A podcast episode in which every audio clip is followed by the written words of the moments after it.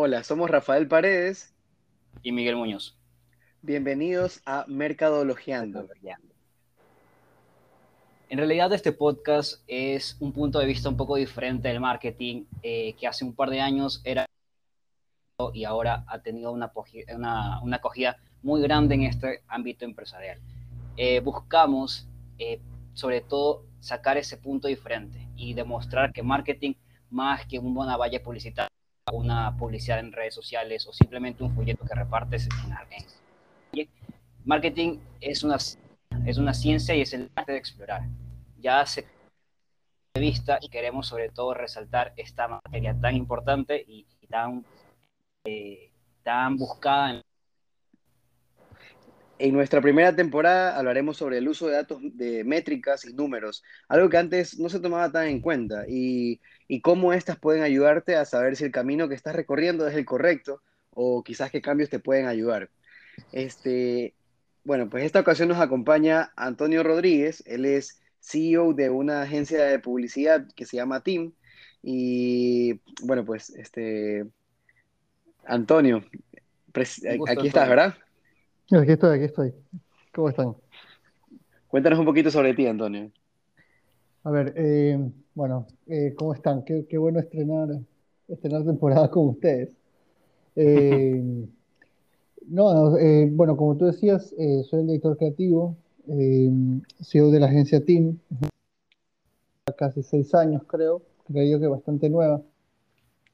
Creo que lo relevante con respecto, digamos, de, lo que hago que pueda aportar a este capítulo. Eh, puede ser bueno que en, este tiempo como agencia hemos tenido la oportunidad de trabajar con varias marcas eh, bastante relevantes, em, entre esas marcas globales, marcas nacionales, con, con fundaciones, con marcas eh, internacionales a través de, justamente de media groups.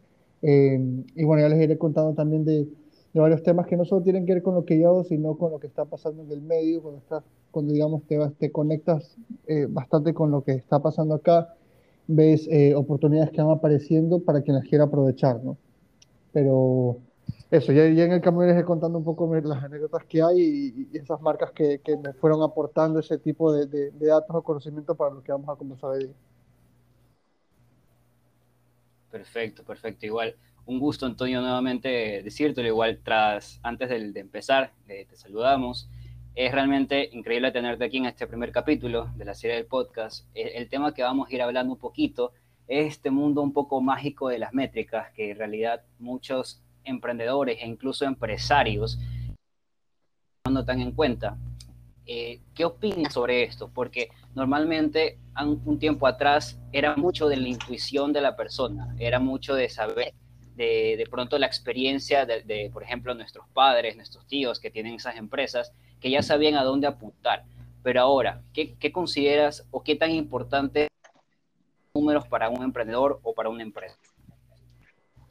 Bueno, como tú dices, eh, lo, interesante hablando del, mundo digital, ¿no? que, sabemos que ha cambiado todo, es que, eh, y cada vez uno se va dando más cuenta de eso, eh, realmente Ecuador no es un país que a nivel de marcas o empresas puedas decir que se maneja muchísimo al respecto les voy a contar un, ejemplo sobre, sobre ese tema, pero, pero sí, es, es, es fundamental, creo que es eh, la razón por la que muchos eh, lugares locales, emprendimientos, marcas que están iniciando, sobre todo se chocan, porque no entienden por qué están gastando poco y no les da resultado, ¿no?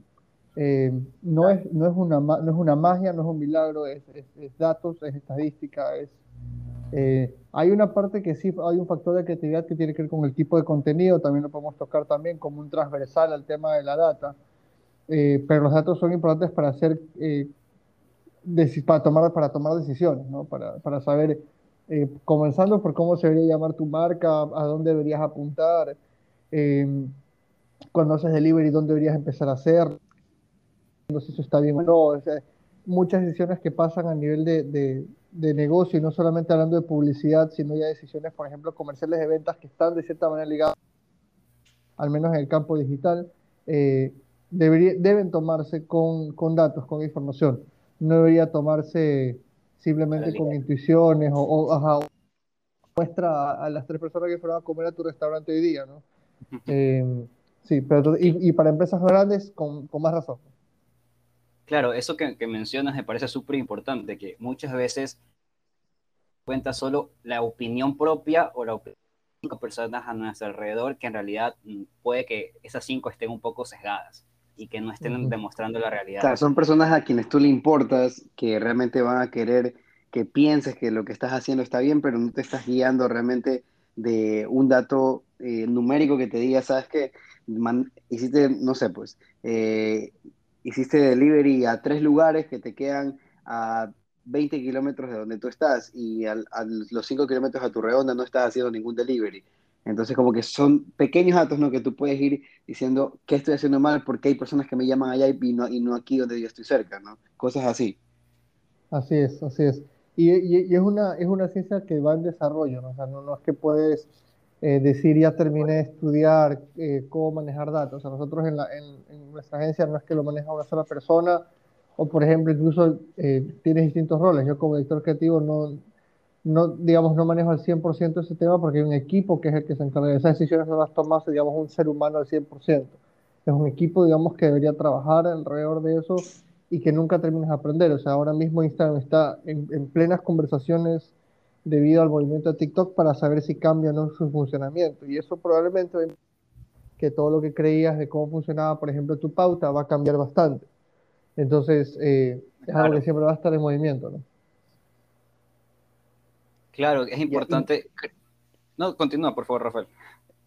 yo creo que hay un, hay un tema aquí súper importante, ¿no? Con respecto a, eh, obviamente, lo que tú comentabas, Antonio, que hay marcas que, que son pequeñas y no entienden el por qué, eh, por decirlo así, por qué gastan, porque no lo ven como quizás como una inversión, pero por qué gastan en, en publicidad. Y aquí hay una, una, pregunta que nosotros te queríamos decir, ¿no? Eh, ¿En qué se diferencian?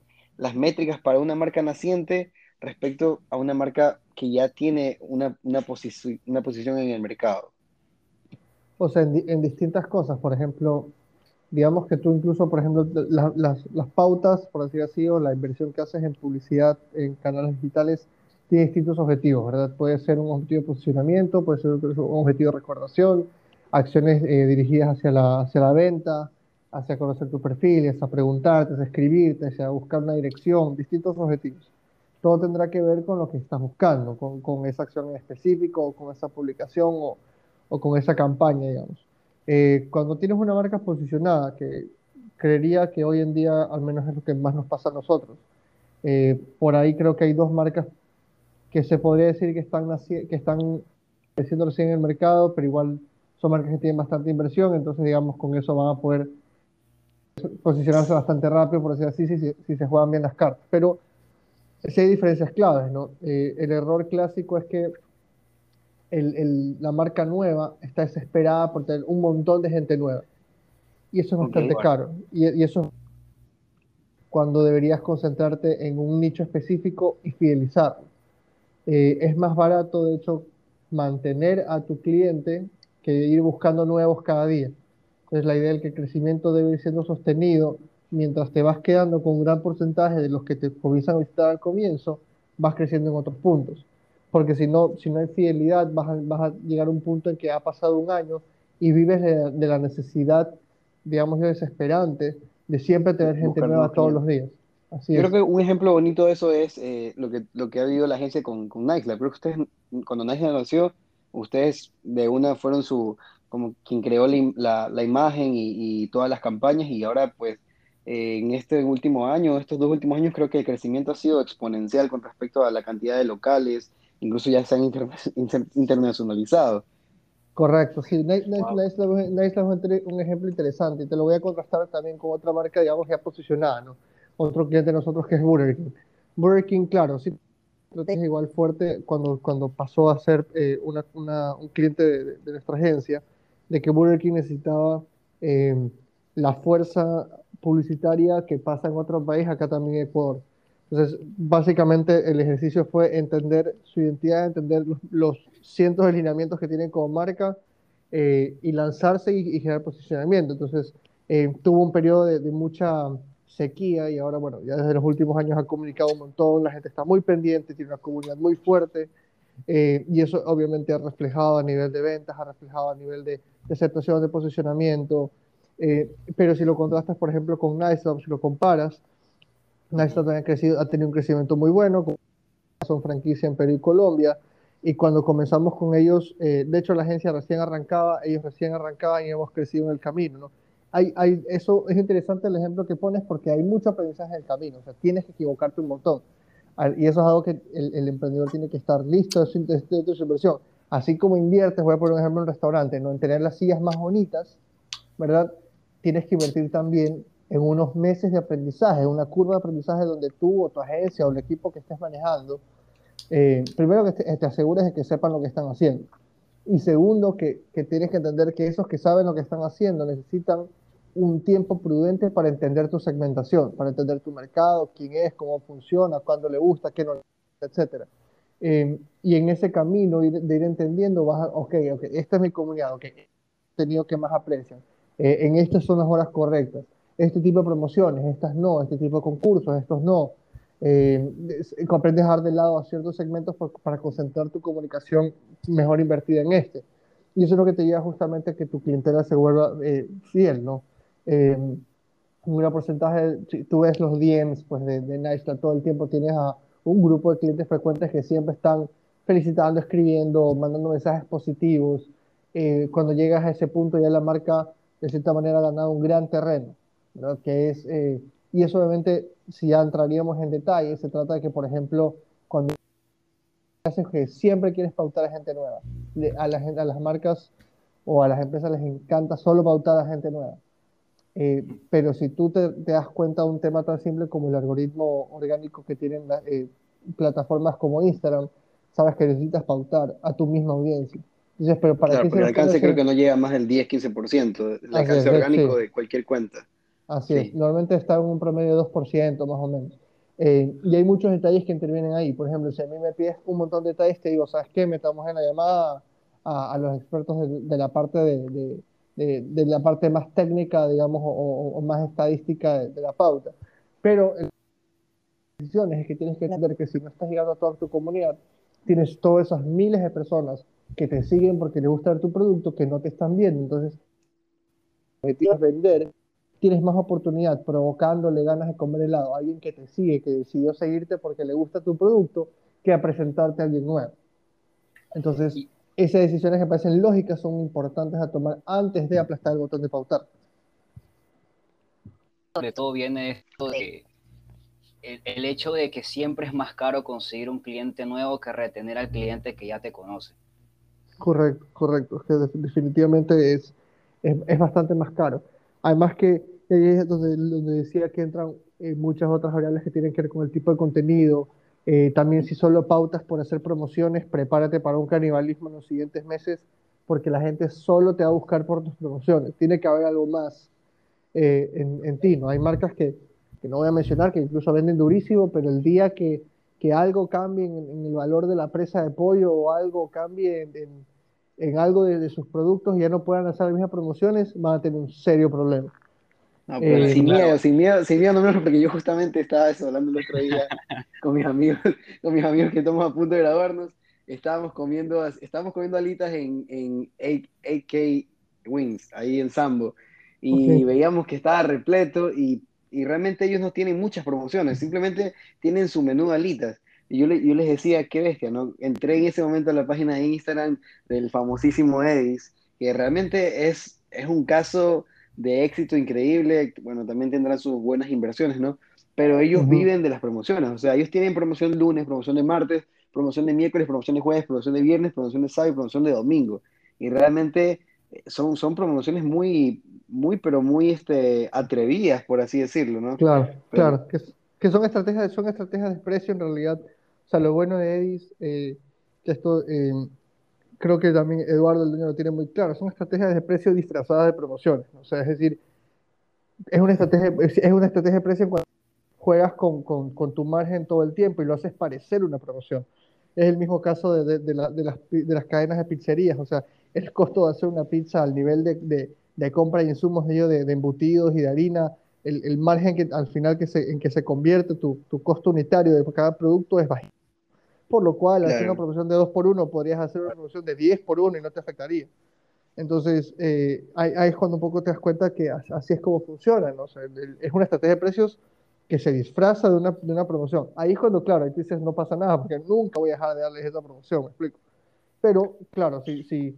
Eh, y esto pasa en las clases cuando lo comento a los chicos, algunos parece súper lógico, pero a más de un emprendedor también lanzan un 2 por 1 sin darse cuenta que entonces más les vale vender el doble de lo que solían vender ese día, porque si no están perdiendo.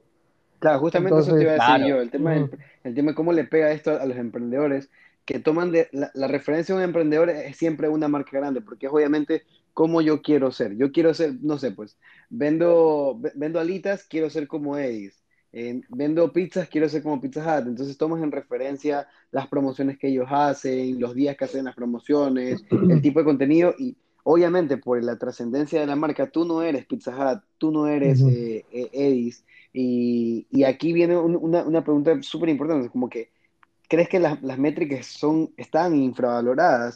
Porque desde mi punto de vista, si, por ejemplo, si no tienes una estrategia, por así decirlo, desde donde vayas a ver fuera de la caja todas tus métricas después de un tiempo, ya sea mediano o largo plazo, si lo ves en el corto plazo, puede ser que sientas que estás nadando pues contra, correa, contra corriente a, a todo momento, ¿no? Entonces, ¿están infravaloradas las métricas en este momento?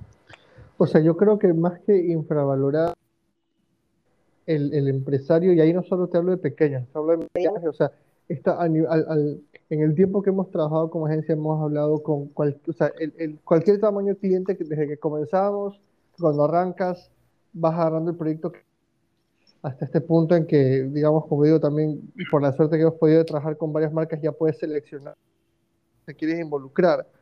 Pero en todo ese camino tú ves pequeños, medianos y grandes, a veces igual de capacitados, lo cual es algo negativo, ¿no? O sea, me he topado con departamentos de marketing de multinacionales muy poco preparados.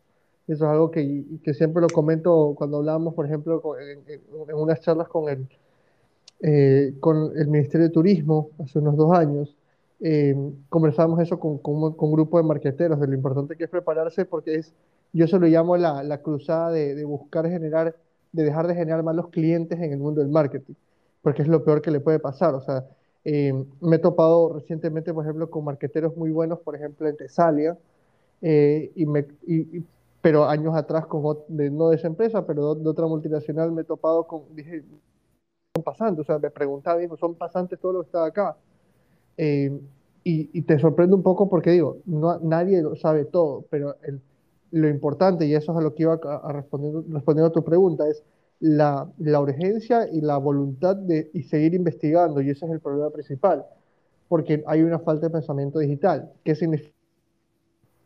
Tienes, por ejemplo, necesitas que, un, digamos, vamos a ponerlo en contraste, yo sé que vamos a hablar primer mundo y tercer mundo, pero si tienes un man en, en un, tipo en Estados Unidos, New York se está poniendo... Eh, su, galletería. Recuerdo que esto me pasó, ¿no? Había una galletería que se llamaba Insomnia, que me llevaron unos amigos a conocer allá, y tú decías, su nicho era entregar delivery de 7 de la noche a 5 de la mañana, galletas y leche, es básicamente lo que tenían. Te hay sus variaciones de galletas o cupcakes y unas marcas de Ajá, unas marcas de pero resulta que hay un nicho de un montón de gente que está en Estados Unidos, que es una ciudad muy dinámica, trabajando, metiéndose full, y usa muchísimo ese delivery. Le, viene muy bien comerse una galleta con leche en la noche. Hay un tema de consumo ahí. Pero ¿qué pasa? Que el dueño, estoy seguro que no tiene pereza, seguridad cultural, porque ya eso está así creció, de entrar a Google e investigar cómo tiene que hacer para llegar. Cómo, eh, y comienza a hacer surveys y, y de repente se compra G Suite de Google y comienza a usar todas las herramientas que tiene y se da un presupuesto de 100 dólares para perder el tiempo y gastar y aprender y, ve la validez que tiene eso, ¿me entiendes?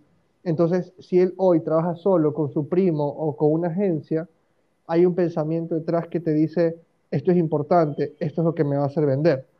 Entonces, ahora, ahora hablando con... Eh, que están, no es que estén tan de acuerdo, tienen oficinas en todas partes, pero se dedican ellos básicamente al, al, al trabajo con, con leads, eh, entre otras cosas, ¿no? pauta masiva, con ellos estamos trabajando con clientes muy grandes de afuera, a través de ellos en realidad.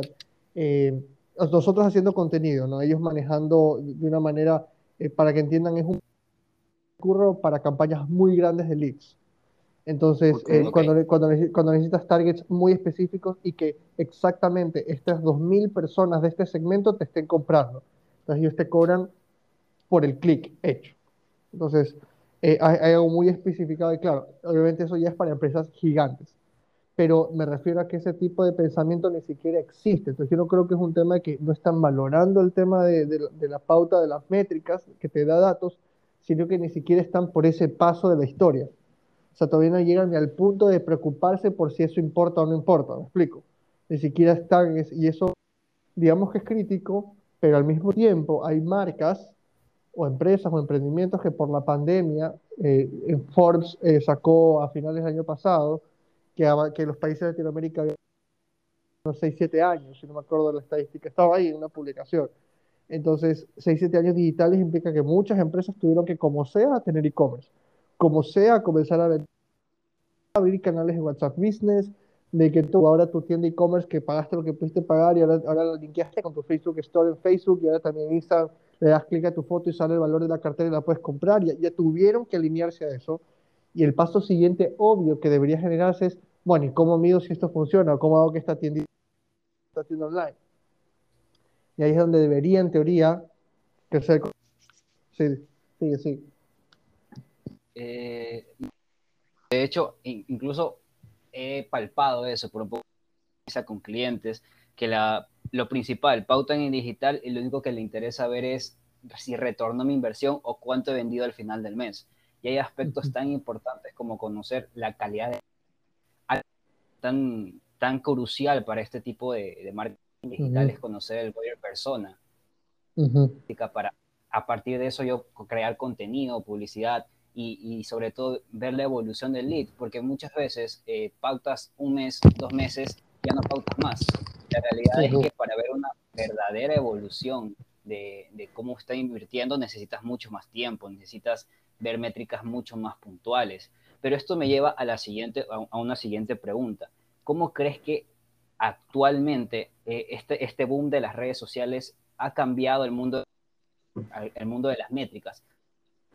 el marketing tradicional puede ser una valla publicitaria, puede ser este, una publicidad en televisión, que en realidad... Activación, eh, mucho más difícil medir. Eh, sabemos cuántos pueden pasar mil personas, pero en realidad no lo sabemos ni sabemos cuánto, cómo cuantificar. Considera esto a nivel general, como emprendedores, como eh, ha visto la diferencia entre una de marketing tradicional y un marketing digital? Yo creo que, yo creo que incluso el tema digital te da mucho más control si lo sabes usar, lo cual es un poco irónico por el miedo que hay en invertir. Eso también tiene que ver con que en, este, del 2020 al 2030, lamentablemente se van a jubilar o van a dejar de existir las personas que estaban a cargo de empresas. Eh, muy poco tecnológicos. O sea, digo, eh, a nivel de negocio del negocio ya van a estar jubilados o no van a estar. Entonces, se esperaría que en estos 10 años quienes tomen las decisiones entiendan que es crucial manejar esto. O sea, por ejemplo, tú, si, si tú quieres alquilar una valla, ¿verdad? Que vas a pagar por lo menos 3.500 dólares mensuales. Eh, te dicen que hay un tráfico, ajá, te dicen que hay un tráfico de, de, autos de no sé cuánto. Ya no sé cómo vas, o sea, si, si eres de los más desconfiados, no sé cómo irás a hacer para comprobarlo pero si no solo comes el cuento, sea verdad o no, no digo que sea mentira, pero sea verdad o no, tú tienes que comer el cuento, ¿no? ¿verdad? Se dice mucho que los periódicos te hablan del tiraje y etcétera, pero también existe algo que se llama lectura compartida, ¿no? Que tú dices, el diario te dice que nosotros estamos moviendo, eso es algo positivo, dices, nosotros estamos repartiendo nuestro tiraje de 180 mil periódicos, de los cuales probablemente unos 60 mil terminen en la basura o, o encima del pipí de tu perrito. O sea, eh, Y el, y el otro porcentaje, y el otro porcentaje, claro, sí lo leen, pero hay también algo positivo para el diario, que es que hay lectura compartida. O sea, el diario se queda en la mesa, baja el hijo, también lo lee, ya lo lee, entonces también es verdad que eso amplifica la lectura de un solo diario, no es que esté hecho uno por persona y se quema. Entonces, pero, ¿qué? pero cuando pasas en digital tienes mucho más control porque es mucho más exacto. Si hablamos, por ejemplo, que viene el crecimiento que tiene que ver que le dé la oportunidad, o sea, es que es oferta y demanda. O sea, tú si tienes cambiado la toma de decisiones en muchas empresas, por ejemplo, yo le evidencio, hace tres años mis clientes no me pedían mucha métrica. Eh, igual tú les dabas un reporte mensual, aun así no les interesa. Pero ahora, y he visto, eso es algo bueno, exige a la agencia y exige al equipo, eh, el equipo, persona nueva que, que, va llegando tiene que adaptarse a, cómo se hace la reportería, eh, cómo se hacen los reportes de quejas, cómo, cómo evaluar esto, cómo evaluar lo otro, porque hay reuniones muy constantes con los clientes para revisar y poder decir, ok, ¿sabes qué? ¿Cómo está viendo la pauta comercial que está hecha para dirigir hacia la, hacia la venta a través del, canal inbound de, de, la página web? Eh, o cómo está, la, nosotros a esto le llamamos la, la, pauta de marca, que es de posicionamiento, es donde no te quiero vender nada, sino darte un mensaje. Lo lees, lo viste, yo me doy por servido porque era de marca. Lo que quería es que te acuerdes de mí. Entonces, que obviamente termina beneficiando al, primer tipo de pauta, por ejemplo. ¿no?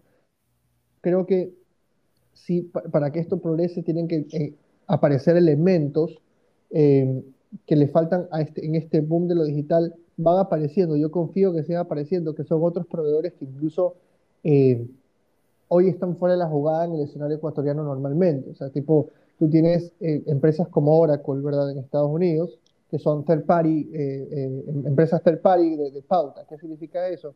Que tienen programadores poco para que lo entiendan, los que, los que escuchen el podcast entiendan lo, lo importante que es hacia dónde tenemos que llegar que es una empresa que coloca un algoritmo encima de tu pauta. O sea, es decir, tú eres un cliente, me contratas a mí como agencia y estoy pautando, pero el cliente también contrata una empresa como Oracle, no para pautar, ni tampoco es para fregarme la vida a ver qué estoy haciendo mal, porque así no funciona. Que es, ya voy, no, me dejen terminar esta parte sin decirles eh, e, ese problema al, haber mucho, digamos, ignorancia acá. Pero bueno, Oracle se manda un algoritmo que se monta sobre la pauta, ¿ok? y la pauta lo que hace es ir midiendo cuánto de eso no retorna bien porque fueron bots, porque fueron cuentas que ya no existen. Y en Estados Unidos, si te cobran, o sea, si, te, si viene la, Oracle y con el, con el cliente, digamos que estamos hablando de un, amigo, un querido amigo trabaja allá justamente en Oracle, digamos que tú estás trabajando con, no sé, pues con Nestlé a nivel global. ya Y pautaste en el un, un millón de dólares, ¿ok? Pero que 300 mil dólares de la inversión llegaron a bots y a usuarios no existentes.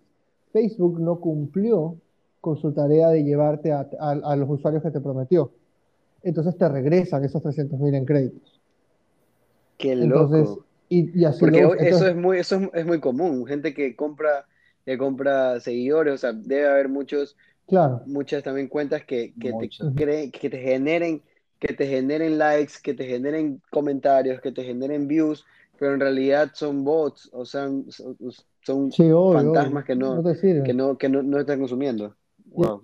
Muchas así, hay muchas variables así, si te das cuenta, claro que le funciona a una marca global porque la pauta es mucho mayor.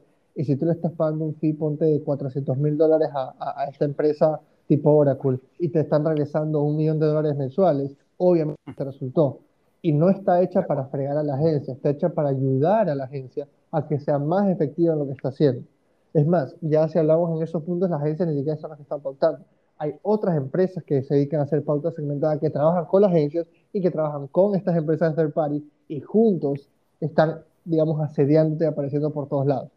Ese escenario está apareciendo ya a nivel de freelancers que se encargan de trabajar leads. El otro día estaba viendo la cuenta, que no me acuerdo el nombre, pero me pareció genial. Era un chico que estaba, que, que estaba en TikTok, estaba, estaba estás creando, digamos, contenido y enseñándote sobre cómo pautar. Y me parecía que él un poco representaba ese espíritu de, de, de, seguir indagando. Yo estoy seguro que también va a cometer errores como todos al, intentar pautar, al intentar entender. No hay pauta perfecta en ese sentido. Eh, pero, pero ya hay alguien que está buscando y digo, ya, ok, de pronto en los profesionales estos siguientes 10 años, eso va a ser la cosa más común, que sería genial porque las empresas tienen que comenzar a desconfiar de su proveedor digital, ¿verdad? Y eso, eso, eso pasa por, porque hay una, que eso ya no me quiero meter en ese hilo porque no pero un tema de, mal, cobro, de muchos freelancers, mucha, mucha agencia, entre comillas, pequeña, eh, que termina haciendo daño a la industria y ya tienes un cliente que ya ha sido golpeado dos veces, ya ha gastado dos veces, ponte 3 mil dólares y ya está harto de eso. Entonces ahora siempre entra en la defensiva en una negociación con una empresa digital, por ejemplo.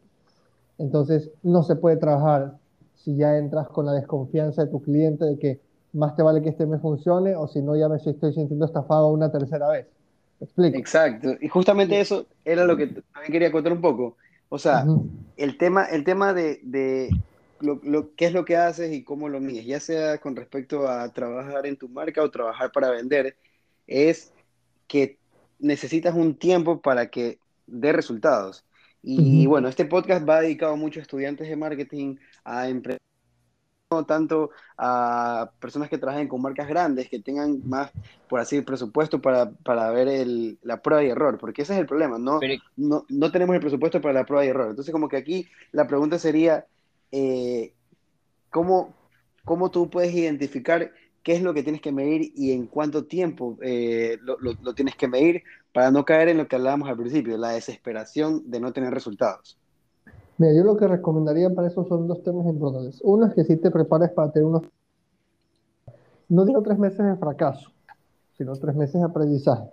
Que, y ahí, digamos, nosotros también nos llamamos team en otras cosas porque no trabajamos con una marca que no quiera trabajar con nosotros. Si alguien, yo me olvido y trabaja por ti solo, eh, ese, es el, último momento que nos vemos con ese, con ese cliente. Eh, porque algo que, tienes que aprender eh, es junto con el cliente entender cómo funciona, qué hace, cómo es el cliente. Primero preguntarle si es que lo conoce o no lo conoce, ¿no? Un poco lo que decía Miguel hace un rato del tema del Bayer Persona, que entre paréntesis veces se han hecho expertas en pensar que su agencia de publicidad es su departamento de marketing y no es así, sino págame el doble. Justo te pongo a dos marqueteros para trabajar, los trato solo para ti pero, pero, eh, pero digo, ok, en esta, en esta época tienes que decir, ok, si no lo tienes, trabajémoslo juntos. Pero e, esa primera parte es entender que hay una curva, una curva de aprendizaje donde tienes que estar muy involucrado. Así como estás involucrado en libras de carne que querías para cocinar, así como estás involucrado en que, en que estés y todo lo demás, así involucrado tienes que estar con entender quién es tu consumidor, quién eh, cómo está funcionando el tema, cuándo vas a invertir, qué significa pauta, qué significa orgánico. Como empresario, como debes entender ese tema, porque no es ya un tema que solo un experto debe saber. Ya es lo mismo que saber eh, declarar tus impuestos, es lo mismo, o sea, es que tienes que saber. Si no, también tu contador te puede dar la vuelta. Entonces, la idea es que trabajes junto, esa, esa curva de aprendizaje es precisa, es lo primero que hay que, que, que obviamente, y eso sí es importante de trasfondo, estar seguro y tener recomendaciones que la persona que trabaja contigo sabe lo que está haciendo, porque si no, va a pasar lo que les comentaba hace un rato, no pasan tres meses, pasan cinco, y la persona se comienza a hartar y, ya no, y, sale esta típica frase de que no, es que mi papá no cree en lo digital, ¿no? El típico hijo que está ayudando del papá en la empresa. Eh, pero el otro, el, el, exacto, pero el otro lado, que ahí me salgo un poco de la métrica, pero que es importantísimo y sin eso la métrica va a funcionar solo por un tiempo, es la parte de publicidad como creatividad. Es decir, si, si, no estás listo o, si, o si no piensas generar una personalidad de marca, eh, eso no va a ir a ningún lado. O sea, eventualmente, ocho años y estás tranquilo, pero eventualmente eso va a caer. Y puede ser, no digo que todos tienen que tener una personalidad de una marca estadounidense, o sea, puede ser muy criollo, puede ser guayaco, no necesariamente tienes que, que seguir un modelo, digamos, pero las personas tienen que distinguirte por algo.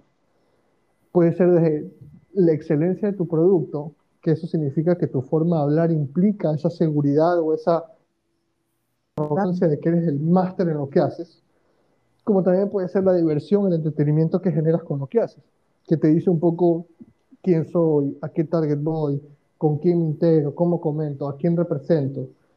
¿Verdad? Eh, eh hablábamos hace un par de meses no creo que fue el mes pasado en realidad, para el tema del, Día del Orgullo Gay, ¿no? Comenzamos con un cliente que dijimos, este cliente quería salir con algo y le decía, ok, pero te el día después del Orgullo Gay nos reunimos y trabajamos juntos por una campaña para en un año tener las credenciales para decir de verdad, yo estoy en este tema. Claro. Eso es lo que yo te propongo. Justamente hay un tema ahí, yo conversando con una amiga que tiene una pequeña agencia de, de, marketing y publicidad.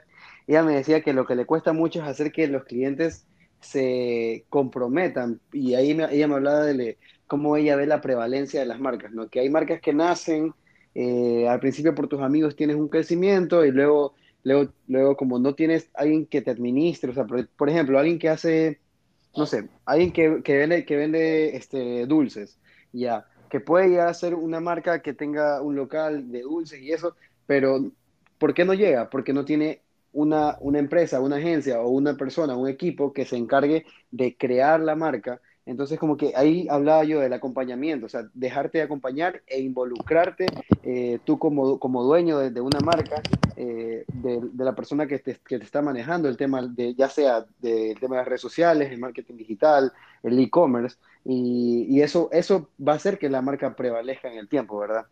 Así es, así es. De hecho, eh, ahí es donde un poco sí se junta la métrica que cuando ya, digamos, te entiendes o sabes qué es lo que quieres para tu marca, si es que eres un local business, no quieres que sea demasiado, solo quieres que hablen de ti los que están cerca de tu sector y te, consuman, perfecto, no tienes que gastar un montón de pautas, eh, es solamente para tu nicho, refuerza tu producto, fideliza a tu cliente. Si tú dices, no sabes que esto está hecho para hacer una cadena, esto es rápido, es de una, es delivery, quiero abrir 8, 8 hidden kitchens de un año, bueno, eso es otra cosa. Entonces invertamos como se tiene que invertir para llegar a ese punto. Porque es que ahí viene, no tiene sentido que te quieras comprar la cocina 100 dólares. O sea, no corresponde lo que me estás diciendo. Claro. Y eso, y eso es muy, eso es muy común, eso pasa mucho, o sea, eso es muy común. No, no le ves la, la, importancia a invertir. Así es. Y de hecho, cuando, cuando ya tomas fees, que eso a veces, digo, ya, ya creo que eh, es que todos tienen que pasar por eso. Ya como proveedor de este tipo de servicios tienes que atravesar ese punto. Es, difícil, eh, pero hay que atravesar lo que es cuando dices al cliente, que el fee que me das, multiplícalo por dos y por lo menos eso es lo que deberías estar pautando porque no te gastes un presupuesto en el servicio y en la difusión no gastes un montón más.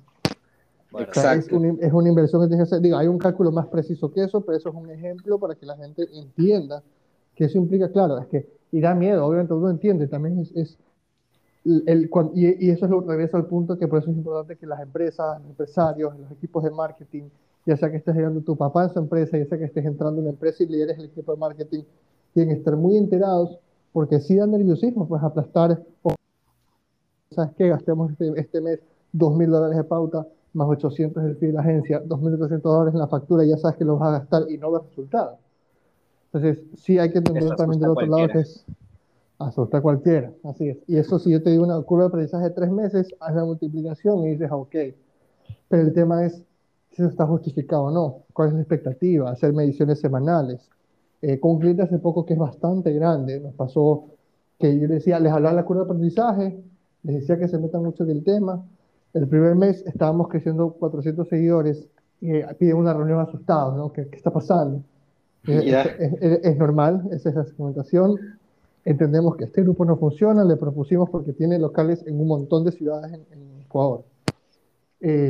una marca bastante fuerte de moda. Y dijimos, ok, ya entendemos que esta es tu segmentación, cambian estos detalles y vamos a ir en estas zonas que vemos débiles, que son provincias, cantones, ¿verdad? Eh, más o menos su, expectativa era como de mil seguidores mensuales, ¿no? Los siguientes pasos fue que en, tres semanas habíamos crecido 2.500 seguidores. Y ahí tuvimos otra reunión, otra reunión para decirles, entienden el proceso, como esto, esto, y yo esperaba que eso un poco después, qué bueno que pasó antes, pero, y pudo haber sido mucho mejor quizás sí, si hubiesen los medios para traer este proveedor a quien yo tomo como un referente importante, la cosa sea otra. Es el mejor ejemplo para, para acotar esto de, entender los números. Así es, así es. Pero, pero sí, yo creo que siempre tenemos que quedarnos con un par de de todos, proveedores como, como clientes o empresas y emprendedores, se metan en el tema, le pierdan miedo a Google, y, eso, yo digo, usen 50 dólares. Irse a comer a China. Para identificar. Exacto. Gasten, pierdan el Para identificar. Entonces, eh, digo, así funciona, ¿no? Sí, realmente, Antonio, este tema es muy apasionante, me imagino que de la manera lo estás sintiendo tú, nosotros, es bastante apasionante hablar sobre esto, sobre cómo funciona, y bueno, emprendedores que nos estén escuchando, eh, déjense acompañar del área de, de profesionales en el tema, porque realmente el crecimiento no es en una semana, en un mes, es verdad que hay marcas que tienen ese crecimiento, que tienen esos resultados, pero no es el caso de todas, o sea, pasa en una de 100 marcas. Entonces el acompañamiento es súper importante. Igual aquí pues queda el contacto de Antonio Rodríguez y pues esta agencia, esta agencia de marketing, eh, esta agencia de publicidad, yo trabajé en esa agencia, es una, agencia increíble y tienen clientes espectaculares. Eh, realmente pues Antonio te agradecemos muchísimo, muchísimo por haber eh, por habernos regalado 40 minutos de tu tiempo en este momento que estamos en un feriado aquí en Guayaquil. Estamos muy, muy agradecidos. Y nada, pues gracias, a, todos los, gracias a los oyentes que, que, están escuchando este podcast de la Universidad de Santa María en este momento. Eh, ¿Algo más quieras acotar, Miguel, antes de cerrar? A que compartan el podcast, obviamente, sus historias, por favor. Claro, claro, es un punto importante. Pero como decía Rafael, al final, eh, y como lo acotamos todo en, todo este momento, en todos estos minutos, es tan importante los números, las métricas, ir acompañado de un profesional e incluso también cada uno tener la predisposición de investigar mucho más sobre estos datos que al final te dan un poco más de seguridad al momento de tomar una decisión. Que a veces, muchas veces lo tomamos simplemente como un número ahí al azar, pero en realidad es importante cuando vayas a emprender, cuando vayas a hacer cualquier tipo de actividad porque te, resulta, porque todo lo que mides se puede mejorar al final del día. Exacto, lo que se mide se mejora. bueno, pues, por favor, todos los que nos están escuchando, sería increíble que nos compartan en su, en su Instagram, a sus amigos, hablen de, hablen de, de, este podcast, que vamos a ir subiendo contenido semana a semana. Eh, nuestra primera temporada va a durar 12 semanas, así que tienen, van a tener bastante contenido, van a tener invitados muy, pero muy interesantes que van a hablar de temas que, tienen, que tengan que ver con métricas y ya eh, en los próximos capítulos van a ser métricas más específicas que les van a ayudar pues a tener más conocimiento sobre qué hacer con su marca para poder crecer. Yo creo que damos por sentado este primer capítulo. Otra vez, gracias, Antonio por tu, por tu tiempo. A ustedes, gracias Miguel, gracias Rafael. Se cuidan. Igualmente. Chao. muchachos. Gracias.